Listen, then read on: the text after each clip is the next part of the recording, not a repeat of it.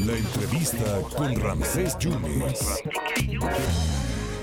Agradecerle su valiosísimo tiempo a la ministra Yasmín Esquivel, que está en la línea telefónica, persona clave ¿eh? en la impartición de justicia de este país, donde ha estado, ha dado un buen ambiente y ha dado resultados y desde marzo del 2019 sustituye a la eh, magistrada o ministra, en ese caso Margarita Luna Ramos, y está en la Suprema Corte de Justicia. Y es que viene un gran evento que se va a llevar a cabo el fin de semana. Ministra, gracias por la oportunidad. Bienvenida a Veracruz cuando llegue en dos días. ¿Cómo está?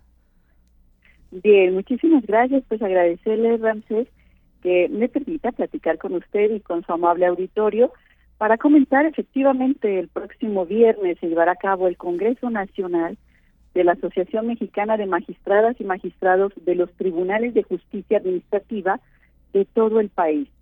Este evento es un evento importante que se llevará a cabo en el hermoso estado de Veracruz, donde en el Congreso Nacional se reúnen los magistrados, las magistradas, con la finalidad de compartir sus conocimientos, las experiencias en la impartición de justicia administrativa en cada uno de los estados.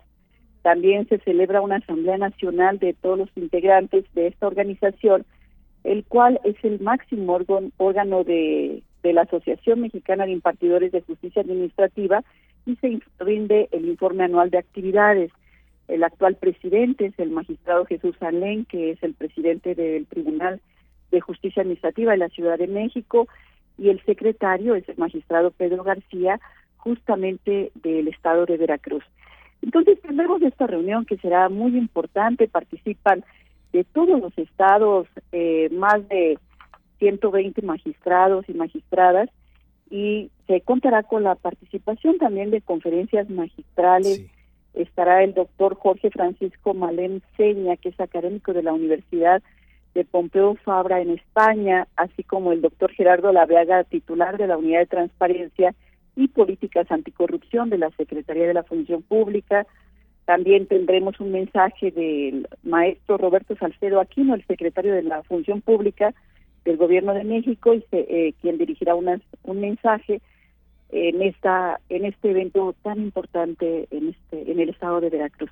Pues allá estaremos presentes el próximo viernes, Ramsés, Ministra, eh, tratando de platicar con todos y cada uno de los magistrados y magistradas. ¿Dará usted una conferencia magistral, ministra? Yo estaré con ellos dando un mensaje de clausura porque ellos tendrán trabajos que inician el día jueves. Desde el día de mañana inician cinco mesas de trabajo. En estas mesas de trabajo los magistrados emiten sus opiniones, sus aportaciones sustantivas en los siguientes temas. Es juicios digitales, que hoy en la actualidad el juicio en línea es fundamental, el tema de archivos, el tema del modelo o sistema único de sentencias. Otro tema muy importante es el tema anticorrupción, la ley de responsabilidades administrativas, que es una facultad que tienen los tribunales resolver todos los temas anticorrupción.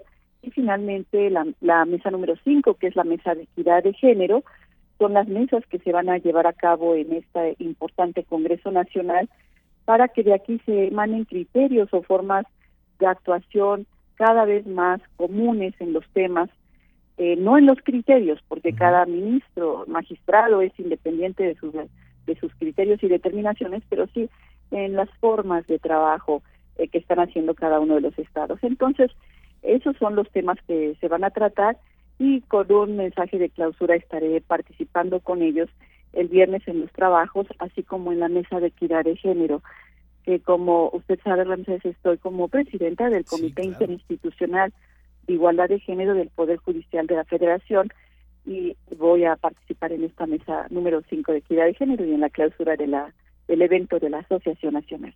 Ministra, los tribunales de justicia administrativa son las instancias para permitir, para, para eh, digamos que desahogar las denuncias de las pymes eh, o de las empresas que han tenido alguna injusticia con, con los gobiernos.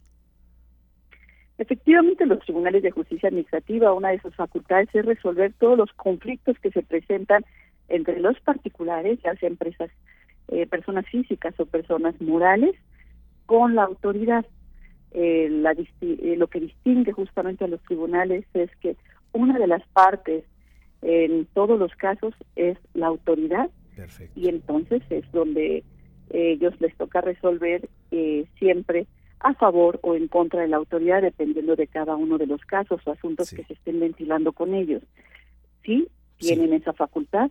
Cualquier acto de autoridad que se sienta en particular que es agraviado puede acudir a los tribunales de justicia administrativa, cada uno de los estados por mandato constitucional. Hoy, afortunadamente, ya hay tribunales de justicia administrativa en todos los estados de la República, donde pueden los ciudadanos acudir cuando sientan que son, violados sus derechos por parte de la autoridad.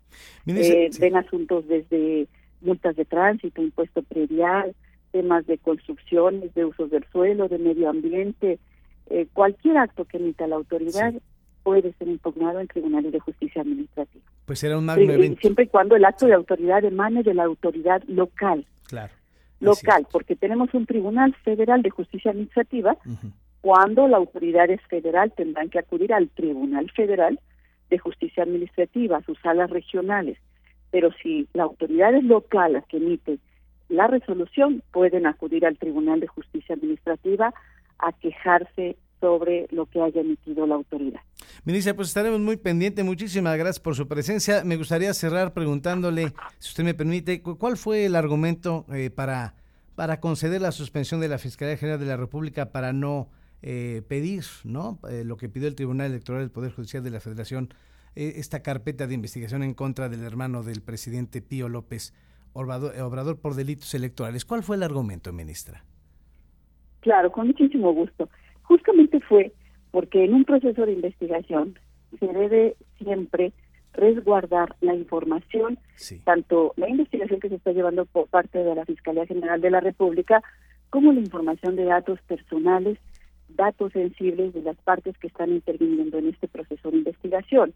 Entonces, no se está resolviendo el fondo del asunto, se está otorgando la suspensión para mantener para mantener el objeto del juicio, mm. porque de lo contrario, si no se otorga la suspensión, entonces se debe entregar la tarjeta, la, la carpeta y en todo caso ya no tendríamos la subsistencia de la materia del juicio habría concluido, que es justamente el proteger este proceso de investigación que lleva la Fiscalía General de la República y los datos personales y sensibles de las partes que están interviniendo en esta investigación o que están siendo llamados en esta investigación. Entonces, quiero entender que lo que se protege es eh, la privacidad de los datos del hermano del presidente, pero sigue la investigación.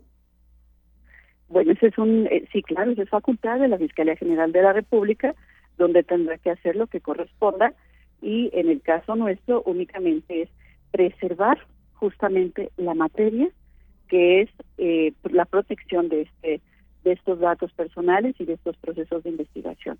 Ministra, ¿la Suprema Corte de Justicia de la Nación atraerá el caso Robles, Rosario Robles?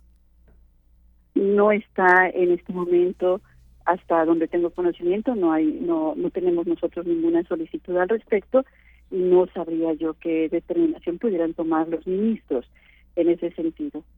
Eh, los asuntos se toman en, en sesiones públicas, se toman por mayoría, dependiendo de cada uno de los asuntos y no este no tengo conocimiento de que haya una petición al respecto. Y, y lo polémica de la ley eléctrica no no se consideró inconstitucional, eh, ministra. Efectivamente, no se lo, lograron los ocho votos para determinar que una ley es inconstitucional. Como ustedes eh, tienen conocimiento, fueron únicamente siete votos, por lo que la ley de energía eléctrica se mantiene.